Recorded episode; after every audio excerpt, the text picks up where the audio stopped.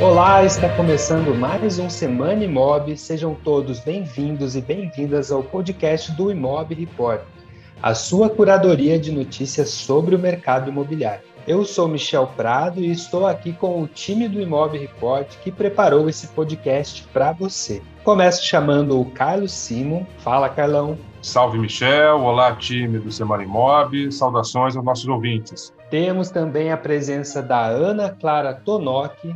Oi, Ana. Olá, Michel. Olá, time. Olá, pessoal que está ouvindo a gente hoje. Fechando o nosso trio de jornalistas, temos também a Ana Carolina Bengley. Oi, Ana. Oi, Michel. Oi, Ana. Oi, Carlos. Oi, pessoal que está nos ouvindo. Também vou aproveitar e adiantar dar um oi para o Denis, para o Renato, para o Gabriel, que ainda vão, vão aparecer aí. Então, já que a Ana falou, temos aqui de volta o Denis Levati. Bem-vindo, Denis. Olá, Michel. Obrigado. Obrigado por estar de volta. É Obrigado aí, comunidade mob. Estamos de volta aí para comentar algumas passagens do mercado imobiliário. E obrigado, time, por estar guardado minha cadeira aí. Vamos lá, Michel. Vamos nessa. Temos aqui né, nos bastidores o Gabriel e o Renato que estão nos dando esse apoio de sempre para a gravação desse podcast.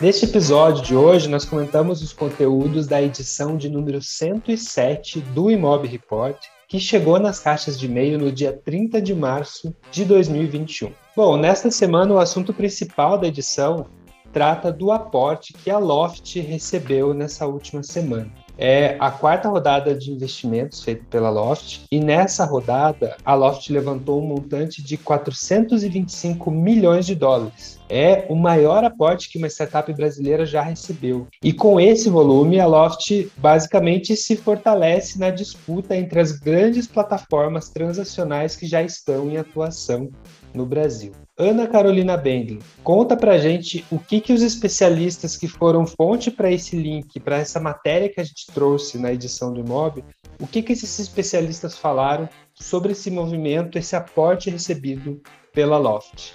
Então, Michel, esse foi o link mais clicado da nossa newsletter dessa semana. É uma matéria do Link, né? Uma editoria especializada em tecnologia publicada pelo Estadão. E aí eles trazem alguns especialistas para comentar essa movimentação do mercado e também alguns detalhes de como vai funcionar esse aporte da Loft. A primeira informação que eles trazem é que entre os fundos investidores estão especialistas em empresas listadas na, na bolsa, o que gera uma expectativa maior pelo IPO da, da Loft Loft aí para de repente para esse ano, né, ou para o ano que vem. Eles também comentam que com esse aporte a expectativa é que a Loft chegue a um total de 30 mil clientes até o final desse ano. E aí também explicam, né, como que a Loft vai utilizar esses recursos. Parte desse aporte vai ser utilizado para ferramentas de digitalização, né? Atualmente 97% dos contratos já são feitos por todos inteiros, né, por meio digital mas eles vão fazer esse investimento maior em digitalização. E a outra parte é para a expansão da operação com aumento do portfólio, principalmente nas, nas cidades onde eles já atuam, que é São Paulo e Rio de Janeiro. E aí eles trazem, é, a matéria traz algumas falas de alguns especialistas é, comentando né, qual foi a repercussão disso. E aí o Felipe Matos, que é escritor do livro 10 mil startups, ele diz que com esse aporte a Loft passa a ter maior capital de giro para compra,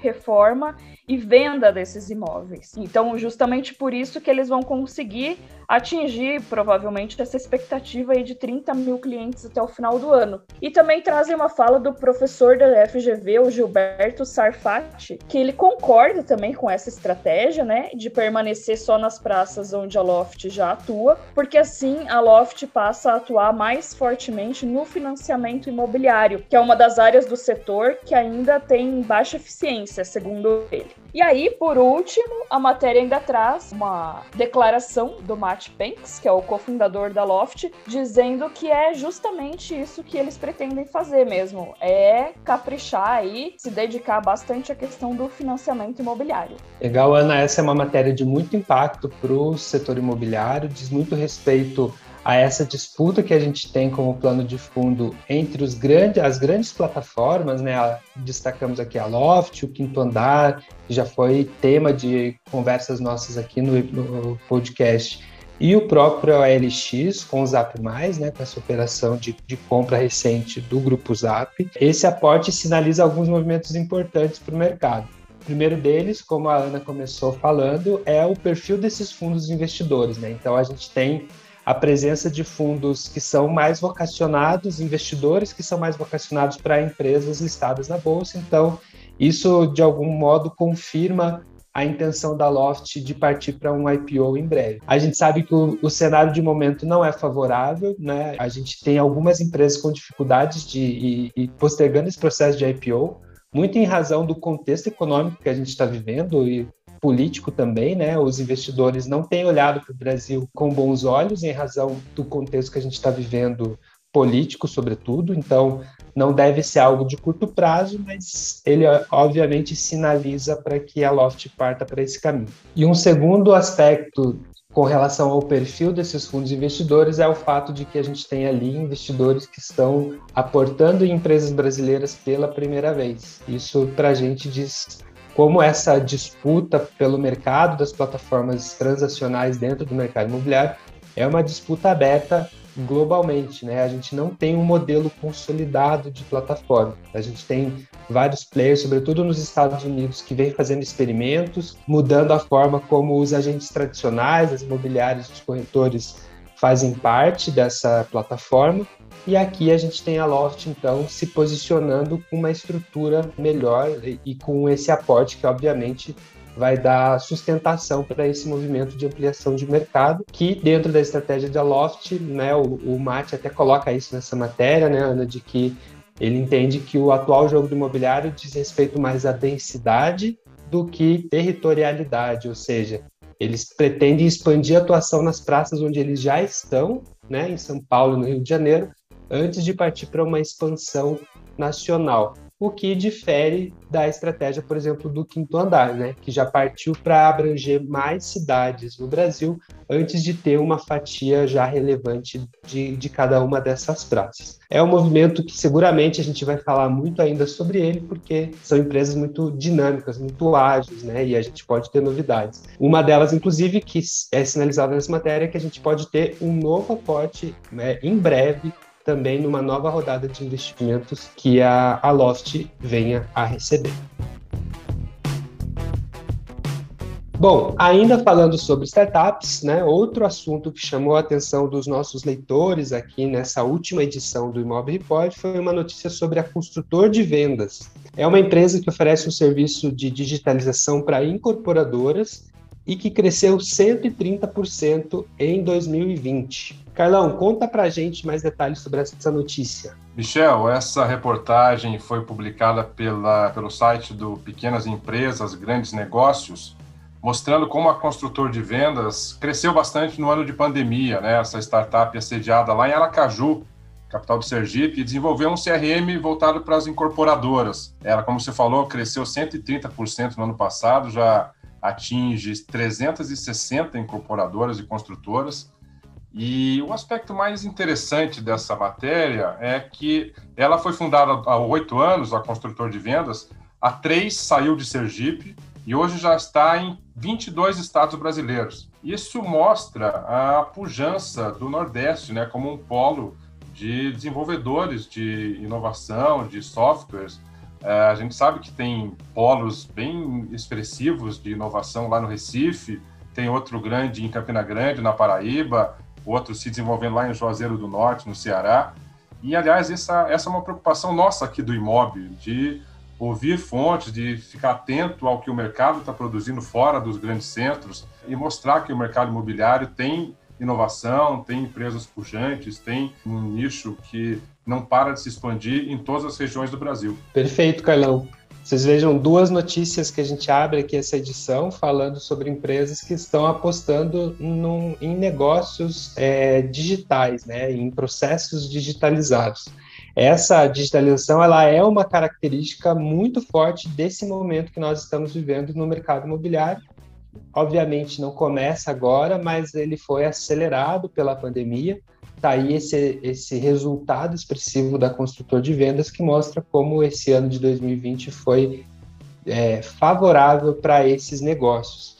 E aí, para ficar dentro desse tema da digitalização, a gente fala agora sobre um outro assunto que também foi bastante acessado pelos nossos leitores, é um conteúdo autoral feito aqui pela nossa equipe, feito pela Ana Clara. É um conteúdo sobre data driven, sobre a cultura de dados, né, que vem justamente ganhando mais e mais importância no nosso mercado em razão desse contexto que a gente está falando. Eu quero então pedir para a Ana comentar. A Ana foi a campo e ouviu muitas empresas de portes é, e perfis diferentes para entender como que elas estão se adaptando, né, se moldando para esse cenário e construindo uma cultura de dados internamente. Então, Ana, o que, que você destaca para a gente dessa reportagem que você fez? Então, Michel, quando a gente fala de cultura data-driven, primeiro eu queria até trazer essa tradução. A tradução de data-driven seria guiado por dados. Então, é uma empresa cujo funcionamento é guiado por dados. E o nosso objetivo com essa matéria foi trazer exemplos de como essa cultura de dados não se restringe a grandes players ou a players que já trabalham com tecnologia. Uma imobiliária regional, por exemplo, que tenha anos numa cidade, pode perfeitamente e deve, inclusive, ter uma cultura guiada por dados. Entre os cases que a gente traz, a gente traz duas incorporadoras, a MRV e a RNI. Ambas contam que elas têm núcleos dentro da empresa que são dedicados à inteligência de dados. Então, eles fazem a coleta, a análise e depois propagam esses dados para os outros setores da empresa. Então, já começa por aí. O, a cultura data-driven não pode ser restrita para o setor de, de inteligência de dados. Ele tem que ser espalhado para a empresa, independente do porte da empresa. Daí, quando a gente vai para as imobiliárias, que a gente buscou trazer dois cases de imobiliárias locais, a gente traz a Infinity, que é do Rio Grande do Sul. A Infinity de Torres optou por ter um núcleo também de data driven, mas eles têm uma pessoa, então é prova que você precisa de uma pessoa para organizar esses dados, para tabelar e para divulgar para a equipe. E a gente também traz a GIG do Piauí, e lá quem propaga a cultura data-driven são os diretores. Um dos diretores deu entrevista para gente, e ele conta como ele todo dia entra no CRM da empresa, analisa qual é o tempo dessa jornada, o que está acontecendo, que, onde está travando, e depois ele leva isso para a equipe. Então, acho importante a gente analisar, eu trouxe aqui, separei alguns pontos dessa reportagem para vocês. O primeiro ponto que eu acho importante trazer é contabilize seus dados internos. Quando a gente fala de cultura data-driven, muita empresa se assusta porque acha que vai ter que contratar um banco de dados. E não é bem assim, na verdade, você precisa olhar para dentro e, inclusive, grandes players olham para dentro. Um dos nossos entrevistados comenta que o Quinto Andar é um grande player que usa muitos dados dos próprios clientes para saber como está a sua atuação. Então, se você está 50 anos numa cidade, você com certeza conhece muito bem essa cidade. O que você precisa é contabilizar seus dados para você conseguir transformar eles em ações. Então, esse seria o primeiro ponto. NPS de satisfação do cliente, importante contabilizar. Ritmo de como que está a sua jornada de captação, também é um dado muito estratégico. E esse é o segundo ponto que eu queria destacar: transformar esses dados em ações, em objetivos e que eles estejam de fácil leitura para que a sua equipe possa aderir a eles. Então, não adianta você ter um monte de dado na mão se você não faz nada com ele. E por último, é a propagação dessa cultura de dados. Então, todos os colaboradores têm que entender por que, que é estratégico. Você precisa ter a equipe engajada, por exemplo, a ter o seu CRM atualizado, para que você consiga transformar ele em dados estratégicos. E para fechar aqui o comentário que eu gostaria de convidar nossos leitores para ler a reportagem, eu quero trazer uma frase do Guilherme da Brain, que ele fala que os dados não vêm para substituir o feeling do empresário. O feeling do empresário sempre vai ser importante, mas esse feeling existe porque esse empresário já conhece dados da sua região e da sua empresa. Então, os dados vêm para embasar esse feeling e deixar ele ainda mais forte.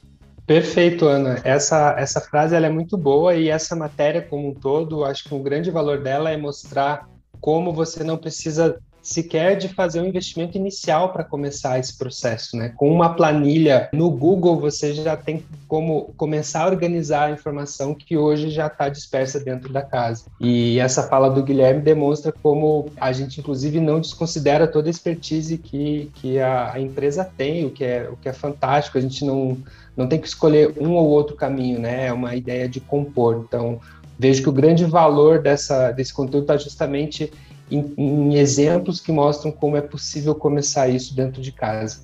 E eu lembro de um exemplo na cúpula que a gente falava sempre, um dos clientes da cúpula que mais tinha bem organizados os dados, não utilizava nenhuma ferramenta de base tecnológica para isso, usava uma planilha. Mas era uma senhora planilha muito bem feita, alimentada, porque tinha essa cultura como pano de fundo, tinha esse comportamento irradiado na equipe. Então, Fica inclusive a sugestão para você que não viu esse conteúdo, leia, compartilhe com a sua equipe para começar essa discussão, né, irradiando junto aos seus profissionais. Bom, falando de dados, a gente parte agora para um, uma outra pauta, né, num outro tema, mas que também traz alguns dados que apontam um crescimento é, vigoroso dos financiamentos imobiliários. Né? A gente tem aí nesses primeiros meses do ano um crescimento bastante expressivo do crédito imobiliário. Mas, junto com essa notícia, existe uma preocupação, né, uma previsão de que já ainda neste ano a gente deve ver isso diminuindo. É, Ana Carolina, explica para a gente por que, que existe essa previsão de que essa ampliação do, do crédito não, não continue numa crescente. Então, Michel, esse é um assunto que a gente já tinha falado na semana passada, né? Para quem ouviu aí o Semana Imob da semana passada deve se lembrar. E ele é um assunto que continua em alta nessa semana, principalmente com essa matéria publicada pelo G1, que diz: financiamento imobiliário deve crescer em 2021, mas terá últimos meses de juros baixos. Então, a gente já tinha até comentado na semana passada que a gente não sabe ainda até quando que a Selic vai ficar baixa desse jeito que tá, né? Que ela já até teve um aumento aí recente de 2% para 2,75% ao ano e que a gente até indica assim, é, que as imobiliárias, incorporadoras, quem está vendendo o imóvel né, nesse momento, até utilize esse argumento, porque agora é o momento de realmente comprar o imóvel financiado, né? Justamente porque a gente não sabe muito até quando que a Selic vai ficar com esses índices. Mas ainda que esses sejam os últimos meses de Selic baixa, a expectativa da BCIP é de que os financiamentos registrem alta de 25% até o final do ano, chegando a uma marca de 157 bilhões. Para o presidente da BCIP, o Luiz Antônio França, enquanto a Selic se mantiver abaixo de dois dígitos, deve continuar havendo procura pelos financiamentos. Ainda assim, como a gente falou, com certeza ela vai aumentar um pouco mais aí ao longo do ano, e esse é o momento mais adequado para quem está pensando em financiamento imobiliário mesmo. O, o, próprio Copom, né, Ana, quando anunciou essa alta, já sinalizou que a gente deve ter mais revisões é, para cima na Selic ainda nesse ano. E a gente sabe, né, isso tudo acontece porque a partir da definição da Selic a gente tem uma revisão nas taxas do crédito imobiliário que historicamente estão atreladas, né? E com, conforme a gente tem essa, essa baixa, a gente tem também uma disputa maior entre os bancos para oferecer taxas mais atraentes. É, reflexo disso foi o movimento que a gente viu no ano passado, por exemplo, de migração, né, de, de portabilidade das, das, das carteiras de crédito de um para outro banco. Então, essa matéria registro ainda que tem uma, uma tabela comparativa bem bacana que mostra a diferença das taxas praticadas hoje pelos principais bancos, que é um, um material muito rico, pode ajudar aí as equipes de venda nesse trabalho de convencimento que a Ana comentou, né, de demonstrar como existe um contexto favorável para quem está pendendo e, e, próximo de comprar imóvel entender que agora é um momento propício para aproveitar as taxas ainda baixas. Bom, vamos dar sequência aqui ao nosso conteúdo e falar agora sobre um segmento dentro do mercado imobiliário que é mais é, resistente às crises econômicas e dificuldades, um, um segmento que é, experimentou um crescimento bastante expressivo, inclusive nesse último ano, que é o segmento de luxo e alto padrão. Esse é um assunto que sempre chama atenção dos nossos, semana, dos nossos assinantes aqui do Imob Report, e nessa semana não foi diferente, porque a gente trouxe aí a novidade para vocês, né, que é o lançamento de um evento que o Imob Report está realizando em parceria com a Cúpula, um evento que a gente vai fazer agora no mês de abril, no dia 21 de abril. O Imob Experts. E aí, para falar mais sobre o Imob Experts, eu vou convidar então aqui o curador desse evento, né, o Denis Levati, para contar para a gente o que, que a gente pode esperar então dessa programação, Denis. Bom, Michel, nós somos co-curadores desse evento, né?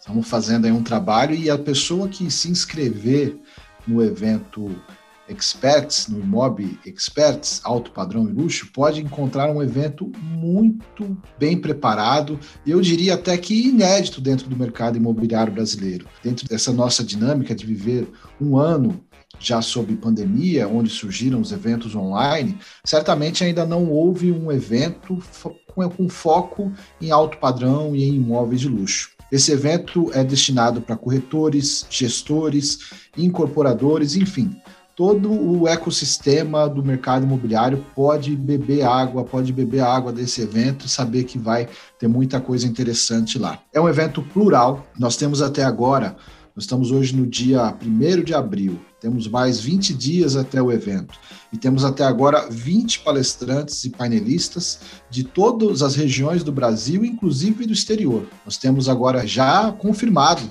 três palestrantes do exterior para o evento. E nós não falaremos só de imóveis, isso que eu acho bastante interessante. Nós vamos falar também sobre como o público do, da classe AAA, que é a classe que com, consome imóveis de alto padrão e de luxo, como é que eles consomem o luxo, como é que eles consomem marcas. E para isso nós teremos arquitetos, designers de interiores e acabou de confirmar também um instituto de pesquisa que é o Brain, inclusive falaram, falaram tem na matéria agora do Data Driving, né? Acho que foi dele a frase que vocês colocaram aspas. É, a Brain vai fazer uma, uma palestra sobre consumo de luxo no Brasil. Então, por isso, por isso tudo, por esse conjunto de informações, o evento Imob Experts ele é imperdível. E para você não ficar de fora, é só fazer inscrição. O evento é gratuito, ele acontece no dia 21 de abril. 22 de abril nós também teremos uma outra atividade, acho que o Michel pode complementar daqui a pouco, mas é um evento de dois dias. E o evento gratuito ele acontece no dia 21 de abril. Para fazer a sua inscrição, você pode entrar no imobexperts.com.br e fazer a sua inscrição. Feito isso, também pode seguir as novidades nas redes sociais do Imob Report e da Cúpula para saber todas as novidades que nós vamos lançando no evento. Legal, Denis. Fica aí então a dica: imobexperts.com.br. As inscrições seguem abertas. No site você já consegue conferir os primeiros palestrantes confirmados. E como o Denis comentou, a gente deve ter mais novidades aí nas próximas semanas. Então, é, faça sua inscrição para ficar por dentro de quem vai estar tá participando desse evento conosco. É o primeiro evento realizado pelo Imob Report, né, em parceria com a Cúpula. Então, toda essa experiência de curadoria de conteúdo que você já conhece aqui no Imóvel Report, a gente está levando ela com muito cuidado e ouvindo muito o mercado para selecionar cases profissionais é, que vão agregar, então, no entendimento sobre esse mercado de luxo e alto padrão. No segundo dia, que o Denis comentou, a gente está preparando duas atividades né, para os nossos participantes é, botar a mão na massa, assim, né? Colocar em prática aquilo que é, aprendeu no primeiro dia. A gente ainda não tem um formato fechado, a gente está desenhando ele, mas tá, posso adiantar que vai ser muito bacana, algo que a gente ainda não viu sendo feito. Então, se inscreve lá em modexperts.com.br para receber em primeira mão assim que a gente tiver essas novidades para vocês. Michel, só queria avisar que vale muito a pena você ficar de olho na sua caixa de e-mail. Depois de inscrito no evento, o evento é gratuito e muitas informações elas vão por e-mail. Então fique atento lá à comunicação que é feita pelo nosso time de marketing. É bem interessante ficar de olho nas novidades que vão por lá também. Então não percam imobexperts.com.br alto padrão e luxo. Bom, dando sequência aqui ao nosso Semana Imob, chegou a hora daquele momento de sempre que a gente tem, que a gente traz uma dica de leitura para o seu fim de semana, para o seu feriadão aí de Páscoa. E quem vai dar a dica de hoje é o Carlos Simon, que nessa semana preparou um conteúdo que fala sobre a entrada de incorporadoras na locação.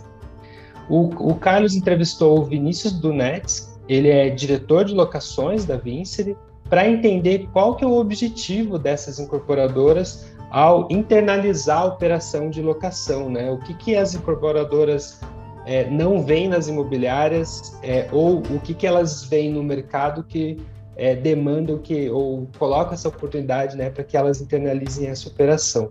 Carlão, conta para gente um pouquinho sobre como foi esse bate-papo com o Vinícius e o que, que a gente tem nesse conteúdo. É, Michel, a gente já tem comentado sobre esse movimento de ingresso de incorporadoras no mercado de locação, começando com as gigantes, né, como a MRV, como a HM, como a Gafisa, que ou têm braços próprios de locação ou se associam a startups que exploram esse segmento. É, e no caso da Vinci, a gente é, ouviu a experiência deles, porque eles já estão há muito tempo uma incorporadora que está há muito tempo no mercado de locação, há 17 anos já. Então, ele já tem uh, essa expertise para dizer uh, o que uh, uma imobiliária pode oferecer para uma incorporadora para ela ter acesso à, à carteira de, de, de, imóveis dessa incorporadora. o que ele diz basicamente na entrevista, o Vinícius, é que, uh, pelo fato de não haver um proprietário externo para fazer essa intermediação, claro, o proprietário é a própria incorporadora, uh, tem muito mais agilidade, não precisa fazer uma intermediação com o proprietário e cliente a todo momento. Isso, segundo ele, é, dá uma, uma, além da agilidade, propicia uma sinergia também administrativa e outro fator que a Vinci ele coloca como importante é a centralização do atendimento. O atendimento sempre está é, tá aos cuidados da própria é, incorporadora e do braço de locação. Isso garante, segundo eles, essa qualidade de atendimento. Eles já têm uma carteira com 200 lojas e salas comerciais, é, especificamente em Curitiba, que é a cidade é, base aí da Vinci, onde eles atuam. E vale ressaltar que esse conteúdo ele é associado ao imóvel aluguel. O imóvel aluguel vai ser lançado para o público já nos próximos dias. É um produto nichado específico para o segmento de locação, o primeiro produto nichado do Imóvel Report. E a gente vai ter sempre conteúdos exclusivos, a gente vai ter entrevistas com personagens envolvidos com o mercado de locação, a gente tem análise de mercado de temas específicos e notícias também somente sobre o segmento de locação, indicadores que são relevantes para esse tipo de para esse segmento. Enfim, Uh, aqui a locação, o aluguel vai ser o centro do nosso tempo, do nossa discussão. E o imóvel aluguel vem para preencher essa lacuna que a gente percebe no, no mercado de, de, de, consumo de informação dentro do mercado imobiliário, que faltava realmente uh, a gente se aprofundar nesse segmento que tem tantas variáveis, que é, é tão multifacetado. E fica aí então a, dica para que a, o público que é que trabalha na locação, que é o gestor de locação, que é o, o, o corretor de imóveis, a empresa de tecnologia que foca em produtos específicos para esse nicho, possam já acompanhar e ficar atentos aí nas nossas redes sociais, no nosso portal. Logo, logo vai ter mais informações sobre como se cadastrar e se associar ao imóvel aluguel. Perfeito, Carlão. A gente lembra, né, no, no, último episódio aqui do podcast, a gente falou, a, a Ana Carolina trouxe as tendências que a gente observa para esse ano e uma delas era justamente esse movimento de reinvenção do aluguel, né? A gente tem um segmento que vem se transformando com muita rapidez é, e o propósito do imóvel aluguel, como o Carlão colocou, é justamente a gente oferecer esse conteúdo que vai ajudar os profissionais que atuam nesse segmento a se situarem, a conhecer referências, entender o que, que vem acontecendo, que, que boas práticas, quais são os cases, quem são as empresas e os profissionais que estão justamente promovendo essa reinvenção do aluguel que a gente tanto fala.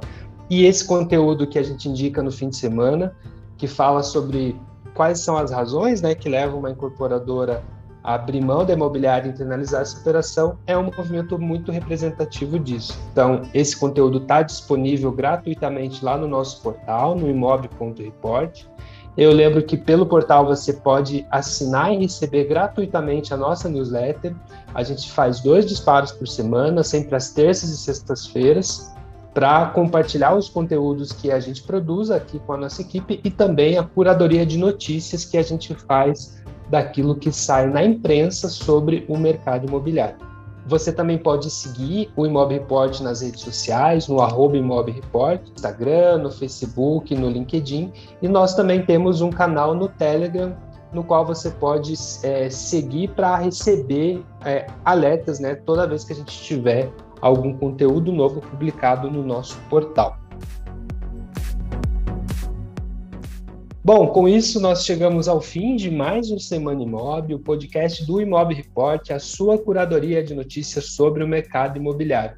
Eu sempre lembro que para a gente fazer o Semana Imob, a gente conta com o apoio dos parceiros da Cúpula, os Cúpula Partners. Temos entre os parceiros a Cred Pago, aluguel rápido, seguro e sem fiador, a Rocket Mob, site para imobiliárias, a Sigafy, corretora de seguros imobiliários, a Captei, plataforma de captação de imóveis, Rua 2, terceirização de visitas e jornada digital. Temos também a Universal Software, software para gestão imobiliária, e a Refera, plataforma de gestão de manutenção e rescisões para imobiliárias. Estiveram comigo neste programa a Ana Clara Tonoc, o Carlos Simon, a Ana Carolina Bendlin e o Denis Levati. Renato Lopes é o nosso roteirista e o Gabriel Fogaça é o responsável pela técnica. Um abraço a todos e até o próximo Semana Imóvel.